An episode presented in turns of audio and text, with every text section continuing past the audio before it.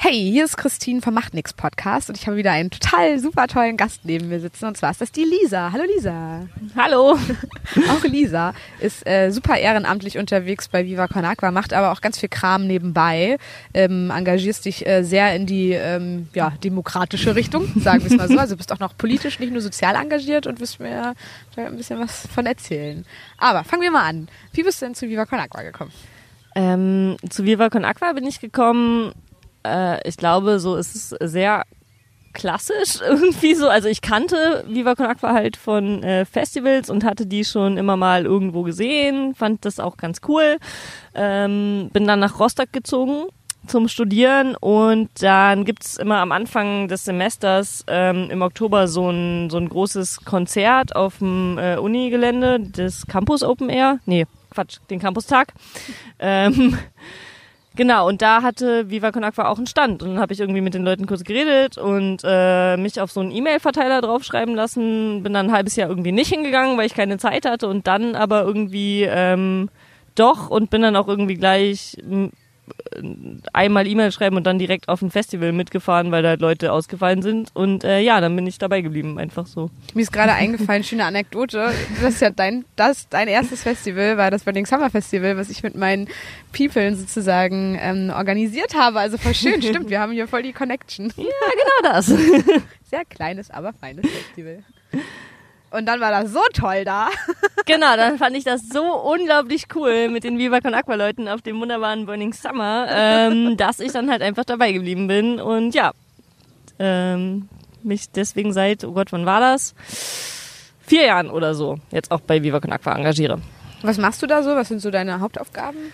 Ähm, also ich war mal Ansprechpartnerin für Aktionen, so halt äh, mit den Locations in Kontakt sein und äh, Konzerte klar machen. Ähm, das mache ich jetzt momentan nicht mehr und äh, ich habe mich mal so ein bisschen ähm, drauf eingeschossen, äh, so Bildungssachen auch halt mit reinzubringen. Ja. Cool. Das ist ja auch immer eine sehr herausfordernde Aufgabe in einem Umfeld, wo Leute stark auf Aktion und Action aus sind. Ne? Ja. ähm, ja, meinetwegen, lass uns sehr, sehr gerne zum politischen Engagement kommen. Was, wie, wie, also, wie hast du dadurch, bist du dadurch gestartet?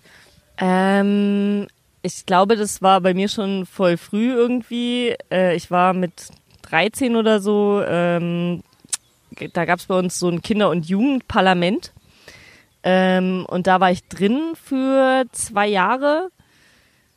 Und irgendwie, also so ein bisschen politisch war eigentlich immer alles, also weil wir halt in diesem Kinder- und Jugendparlament und auch außerhalb davon ähm, hatten wir halt so in einem Nachbarort von mir ein relativ ja, großes Nazi-Problem mit so einem Typen, der halt immer irgendwie so Rechtsrockkonzerte in seiner Scheune veranstaltet hat. Und das war sehr anstrengend. Ähm, genau, und da bin, durch bin ich so ein bisschen politisiert worden. Mhm. Und dann habe ich halt ähm, Politikwissenschaften angefangen zu studieren und ich hatte ein Tutorium wo meine Tutorin erzählt hat von einem Verein, bei dem sie arbeitet, das Netzwerk für Demokratie und Courage. Und dann ist mir eingefallen, ja krass, äh, tatsächlich hatte ich in der Schule mal, also die, die, man geht da so an Projekttage, äh, an Schulen und macht Projekttage zu so Themen wie Rassismus oder Sexismus. Und ich hatte mal einen Projekttag von denen in der neunten Klasse. Und dachte dann so, okay, das war, fand ich eigentlich ähm, ziemlich cool, was die gemacht haben und habe mich dann da mal für so eine Schulung angemeldet. Äh, genau, und bin da jetzt auch seit vier Jahren aktiv und arbeite halt für das NDC. Cool, was machst du da genau? Ähm, also ja, genau. Es ist halt dieses so, man, man geht an, an, an Schulen, ähm, spricht so, also es gibt Tage, das fängt schon an ab der fünften Klasse eigentlich. Bei den jüngeren Kindern geht's viel um so, ja, Verständnis für Vielfalt ähm, und wir sind alle irgendwie unterschiedlich, aber es ist cool, dass wir alle unterschiedlich sind ähm, und so ein bisschen Gruppenzusammenhalt stärken und dann ab der achten aufwärts wird es halt auch ja ein bisschen mehr politischer. Da geht es dann konkret um Rassismus, ähm, soziale Ungleichheiten, ähm, Gefahren, die von Neonazis ausgehen und Sexismus. Und ja, also es gibt halt immer so verschiedene Konzepte mit äh, unterschiedlichen Themen, die die Schulen halt buchen können. Und dann kommt man dahin in einem Team von zwei Leuten und äh, macht das so einen Tag lang mit den SchülerInnen. Bist du da in äh, MacPom unterwegs oder wo bist du da? Genau, ja. Also das gibt's in zwölf von 16 Bundesländern inzwischen und ich mache momentan nur äh, Mecklenburg-Vorpommern. Wie ist das äh, für dich, Kids mit äh, gesellschaftlich sehr relevanten Themen zu erreichen? Ähm, also ich find's cool, es macht mir Spaß. Äh, ich weiß auch, dass das, wenn ich irgendwann mal mein Studium fertig habe, dass das äh, das ist, was ich dann weitermachen will. Ähm, in irgendeiner Form. Ähm, es ist aber auch ein bisschen anstrengend. Also so gerade in Mecklenburg-Vorpommern ist halt echt viel, ähm, ja, viel Unschönes, was man so zu hören kommt, wenn die irgendwie dann so AfD-Sprech von ihren Eltern wiedergeben oder so. Früher noch mehr tatsächlich so NPD-Bezug, das ist jetzt ein bisschen besser geworden. Ähm, aber ich habe halt so das Gefühl, also unser Ansatz äh, gefällt mir halt eigentlich ziemlich gut, weil wir halt eigentlich schon ganz klar in Klassen reingehen, um Leute zu empowern, die halt irgendwie cool sind. Ähm, und das ist super wichtig, so damit die halt einfach merken, so okay, ja, weiß ich nicht, die die NPD oder die AfD-Menschen sind halt nicht die einzigen Menschen, die es hier gibt. Und ich kann irgendwie, also da sind auch Leute, die denken so wie ich. Und äh, das finde ich halt sehr wichtig, dann Leute, die da halt ähm, ja eigentlich politisch cool sind, die zu bestärken. Und dass die sich halt da in ihren Käffern nicht unterkriegen lassen teilweise. Hast du manchmal oder hörst du noch von Schülern und Schülerinnen, die ähm, noch ein Projekt daraus irgendwie gemacht haben oder da irgendwas weiterverfolgt haben oder kommt ihr nochmal mit einem Workshop in die gleiche Klasse? Wie ist das so? Mm, also, dass wir manchmal äh, in die gleiche Klasse kommen, so das habe ich schon ein paar Mal ähm, erlebt. So, es ist ja nicht unbedingt das gleiche Team, was da hinkommt, aber so, dass sie sagen so, ah, wir hätten nochmal Bock, auch einen Projekttag äh, in einem halben Jahr zu einem anderen Thema zu machen, das kommt schon vor. Äh, hängt auch immer von den äh, Lehrern, Lehrerinnen und SchulsozialarbeiterInnen ab, ähm, je nachdem, wie viel Platz die halt auch machen können im Lehrplan. Ähm, manchmal wird es eingebunden, wenn die Schulen so Schule ohne Rassismus, Schule mit Courage sind. Ähm, das kann ganz gut kombiniert werden. Und ich glaube, also es gibt auch tatsächlich dann manchmal SchülerInnen, die dann später auch, äh, so wie ich halt, dann eine Teamschulung mitmachen und dann später halt tatsächlich auch fürs NEC arbeiten. Das ist schon ziemlich cool, oder? Vor allem, wenn das Leute dann äh, sind, die bei dir mal einen Workshop besucht haben, dass sie da, dass das doch so einen Impact hat. Ja, voll. Also das ist das, das, das ist ziemlich cool.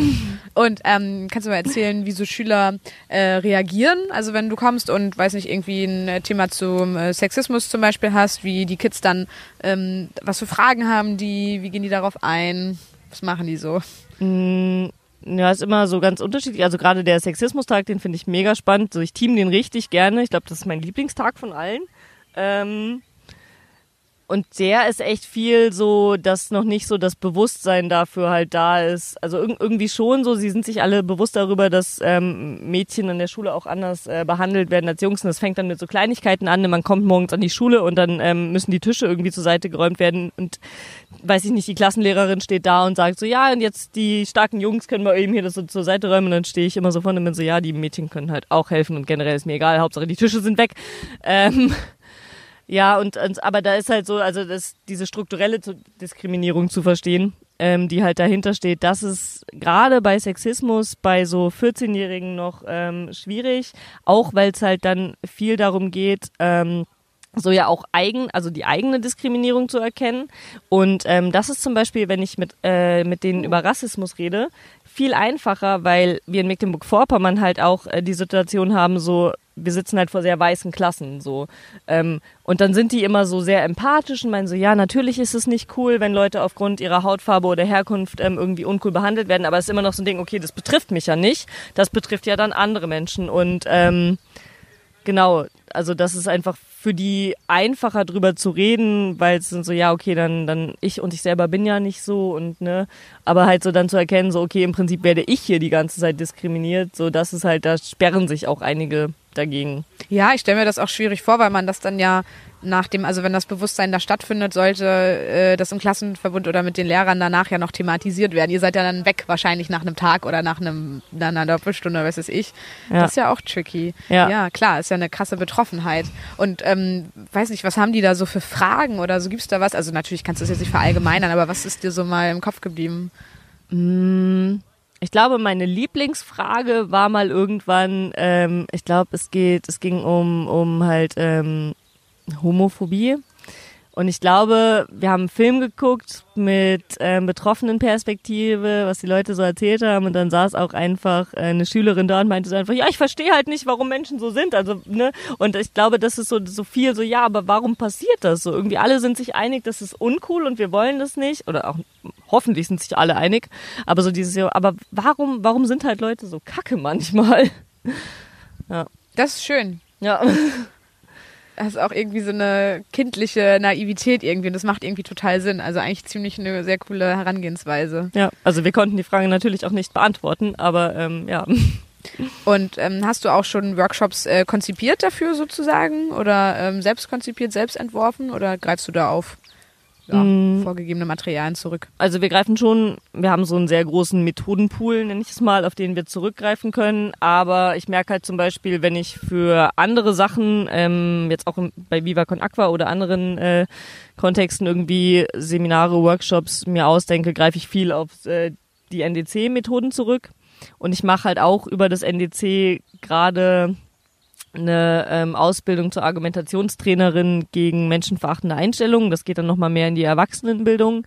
Wow. Und ähm, genau da lernen wir jetzt auch gerade, wie man so perfekte, also so quasi das ähm, ja so ein kleines Handbuch, wie erstelle ich meine eigenen meine eigenen Workshops so. Okay, und ähm, wie findet das Anwendung? Das klingt ja spannend. Ähm, das wird von ganz vielen, also teilweise auch von Lehrkräften äh, werden so eine Argumentationstrainings gebucht, ähm, von Gewerkschaftsgruppen, von, weiß ich nicht, Leuten, die ehrenamtlich in der Flüchtlingshilfe aktiv sind. Ähm, also im Prinzip kann, können alle Gruppen von Menschen, die halt Bock auf so ein Argumentationstraining gegen rechts, sag ich mal, ähm, haben, können ans NDC rankommen, sagen, jo, wir buchen das und ähm, dann wird das umgesetzt und es gibt eigentlich, also es ist sehr, sehr breit gefächert. Es gibt jetzt nicht irgendwie eine Berufsgruppe, die das ständig machen würde. So. Und wie sieht deine Ausbildung da aus?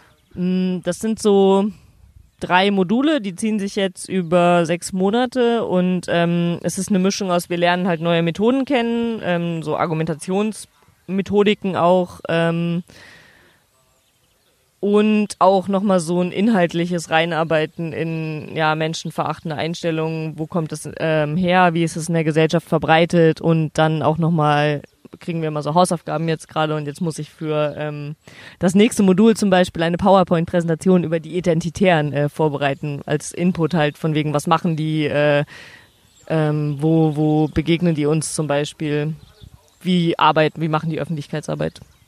Spannend. Ich habe es noch nicht so ganz, ähm, beziehungsweise ich glaube, ich habe es leider über, überhört, aber ähm, arbeitest du richtig beim Netzwerk für Demokratie und Courage oder ist das ein Ehrenamt? Es ist eine merkwürdige Mischung aus beidem, würde ich sagen. Also offiziell ist es halt schon ein Ehrenamt, aber ich krieg da halt Geld für. Ne? Also diese Projekttage laufen halt auf so einer ähm, Honorarbasis. Ja, Honorarbasis, also halt Aufwandsentschädigung mhm. und so diese Argumentationstrainings auch. Die sind halt höher vergütet, aber es ist jetzt also ja, ich bin da jetzt halt nicht fest angestellt. Mhm. Das ist alles so Honorartätigkeiten halt. Ja. Mhm. Ja, dann bist du ja auch noch beim äh, AStA, ne? An der Uni Rostock sozusagen. Ja, genau, das äh, mache ich auch noch nebenbei. Ähm, also, es, also ist aber schon alles immer so ein Themen, Themenspektrum irgendwie, weil beim AStA bin ich halt dann auch äh, Referentin für Antirassismus ähm, und mache im Prinzip das, was ich beim NDC in Schulen mache, versuche ich auch im AStA zu machen und halt einfach so ein bisschen ähm, an der Uni mehr ähm, ja so Studierende dafür zu sensibilisieren, dass halt auch die Universität kein diskriminierungsfreier Raum ist und dass wir Rassismus an der Uni haben, weil manche Menschen denken immer, das würde halt nicht existieren. Ähm, genau. Äh, ja, und da halt viel auch so Bildungsreihen veranstaltet werden. Jetzt gerade planen wir das Festival Contre le Racisme. Ich kann es immer nicht richtig aussprechen, weil ich kein Französisch kann. Ähm, aber ja, halt so Aktionstage gegen Rassismus mit Vorträgen und ähm, Filmen und, und einem Fußball- und Basketballturnier. Cool, ja. das machst du dann quasi inhaltlich, aber auch organisatorisch sozusagen. Genau, ja. Ja, dann bist du ja echt ordentlich am Start, was so Workshops angeht, oder? Ja. Das ist irgendwie was, äh, also finde ich total spannend und ich finde, da ist definitiv eine Expertise vorhanden und finde das auch so cool. Wie kannst du das im Viva Con Aqua Kosmos anwenden? Ähm, ja, tatsächlich habe ich halt auch äh, gemerkt, okay, also seit ich mich halt irgendwie im Studium und dann halt so mit dem, was ich nebenbei mache, mehr so mit den verschiedensten Formen von Diskriminierung beschäftige und ähm, ist auch das so ein bisschen, wo ich merke, so, das fehlt mir bei Viva Con Aqua manchmal noch so ein bisschen äh, Awareness einfach für so sensible Thematiken ähm, und gerade dann, wenn wir halt irgendwie bei uns in der Crew versucht haben, irgendwelche Bildungsabende ähm, zu machen oder so oder als wir haben im Herbst unser eigenes äh, Regionaltreffen in Rostock veranstaltet und da habe ich dann zum Beispiel auch einen Workshop zu ähm, ja, Rassismuskritik an Entwicklungszusammenarbeit irgendwie gemacht, weil das sind also, da kann ich im Prinzip immer alles kombinieren, so alles, was ich beim NDC lerne mit Sachen, die ich in der Uni gelernt habe und dann gibt es einfach so Input an Viva Aqua ziemlich cool. Ich bin, äh, also zwei Punkte dazu. Ich glaube, dass der Bedarf ziemlich groß ist, oder? Also was wird sehr äh, äh, dankend angenommen, ja. habe ich das Gefühl. Und der zweite Punkt ist, eine praktische, pra praktischere Anwendung kann man sich ja gar nicht vorstellen, oder? Es ist doch ziemlich genial, dass das, was du lernst, ja. du sofort umsetzen kannst. Ja, ich finde es auch total cool. Also, dass dann halt irgendwie so bei Viva Con Aqua so angefangen hat als was, was ich halt so zum Spaß nebenbei gemacht habe. Und ich jetzt halt merke, okay, cool, ja, aber ich kann hier halt auch irgendwie Sachen reinbringen und ähm, halt da ja so ein bisschen meine Expertise, nenne ich jetzt da auch mal, ähm, weitergeben. Total. Das finde ich ist richtig cool. Ich kann mich dran erinnern, als wir letztes Jahr äh, zur gleichen Zeit am gleichen Ort, also nicht hier, aber da vorne waren und gequatscht haben, äh, meintest du, dass du eigentlich gerade in Slowenien bist und nur fürs Netzwerktreffen hergekommen bist. Was hast du denn da in Slowenien gemacht? Stimmt. Ähm, ich war in Slowenien, weil ich da ähm, sechs Monate ein Praktikum gemacht habe. Ähm, für die Uni auch. Ähm, ich habe bei so einer Organisation gearbeitet, die jedes Jahr so ein feministisches Kunstfestival veranstalten. Genau. Und dann bin ich fürs Netzwerktreffen hochgefahren. Es war unglaublich anstrengend, von Slowenien hier hochzufahren, aber es hat sich gelohnt. Und was hast du bei dem Festival gemacht? Ähm, ich war so ein bisschen in die Gesamtorganisation halt ähm, mit involviert. Einfach so, keine Ahnung, auch ganz viel so Texte, Korrektur lesen auf Englisch oder so. Oder halt irgendwie E-Mail-Kontakt mit Menschen, die da kommen. Und dann habe ich nebenbei auch da so ein bisschen, ähm, weil die auch so ein Bildungsprogramm in der Organisation erarbeiten wollten, um ein bisschen besser noch an Schulen ranzukommen. Genau, habe ich da äh, mit dran gearbeitet. Okay, und war das aber ein Festival, war die Form dann Musik, waren das Vorträge oder war das so ein bunter Mix? Das ist immer so ein bunter Mix aus allem. Also es ist ganz viel auch tatsächlich so Kunstausstellungen, aber halt auch Theaterperformances und ähm, ja, Musik und alles Mögliche. Ich ja. nehme an, dass das international war wahrscheinlich genau, auch, oder? Ja. Was war da so das Coolste, was, was dir da mm, aufgefallen ist? Ich glaube, ich, hab, ich fand eine Ausstellung richtig, richtig stark, die äh, da war, die hieß On Abortion von einer spanischen Künstlerin, Laia Abril, und ähm, die hat Fotos gemacht. Also sie ist durch Osteuropa, ich glaube hauptsächlich Polen, ähm, gereist und hat anonym Interviews ähm, gemacht mit Frauen, die ähm, abgetrieben haben ähm, und hat das, ähm, es waren immer so sehr persönliche Stories halt einfach, äh, entweder wo die hingefahren sind, wie sie da mit ihrer besten Freundin vorher in der Küche drüber saßen und das waren einfach voll schöne ästhetische Fotos tatsächlich und halt dann immer die sehr persönlichen Geschichten, das fand ich sehr beeindruckend. Ja, als äh, eine Person, die äh, in äh, Estland ihr Auslandssemester gemacht hat, weiß ich, ist das äh, hat ist es immer sehr spannend in ein Land zu fahren, von dem man vorher vielleicht gar nicht so viel Ahnung hat. Wie war denn das für dich in Slowenien zu sein? Ähm, ziemlich cool. Also es war so ein bisschen, dass ich mich für Slowenien entschieden habe, war so Zufall, weil ich äh, 2016 beim Tramprennen mitgemacht habe und als wir auf dem Rückweg von Bulgarien waren, war unser letzter Stop in Ljubljana, also der Hauptstadt von Slowenien. Und ich hatte von diesem Land ungefähr noch nie gehört vorher, weil es ist super klein. Das, da leben halt irgendwie zwei Millionen Menschen. So, das ist weniger Menschen als Berlin. Mhm. Ähm, genau, und ich fand es halt dann so unglaublich schön. Es ist halt so klein, aber landschaftlich halt total toll, weil du hast halt Berge und Meer und so bist aber in drei Stunden auch quasi einmal komplett durchs Land durchgefahren. Ähm, und die Hauptstadt ist halt super schön und hat eine sehr große, sehr coole linke alternative Szene ähm, mit auch so zwei besetzten Häusern. Das ist ziemlich stark. Ähm, ja, und dann dachte ich mir so, oh, das sieht irgendwie aus wie eine Stadt, in der ich, glaube ich, ganz gut mal länger wohnen wollen würde. Habe dann durch Zufall eben diese Organisation angeschrieben, weil ich deren Plakat auf der Straße gesehen hatte. Ähm, und die meinten halt so, ja klar, komm vorbei. Äh, ja, und dann also erstmal so da wohnen. Es war halt so ein bisschen so, Slowenien ist voll spannend so als Land, weil es ist schon irgendwie ein ähm, ehemaliges Jugoslawien, aber inzwischen so super orientiert an, an der EU. So. Also ich glaube, ich habe noch wenige Länder gesehen, die so krass sofort alle möglichen EU-Richtlinien versuchen umzusetzen, ähm, aber trotzdem auch noch so eine echt teilweise merkwürdige, teilweise aber auch schöne, ähm, ja, Sozialismus-Nostalgie haben. So, das okay, das ist, ist dann auch teilweise. Das ist, glaube ich, kann ich mir ähnlich vorstellen. Ja, das war, das war ziemlich, ziemlich spannend so insgesamt.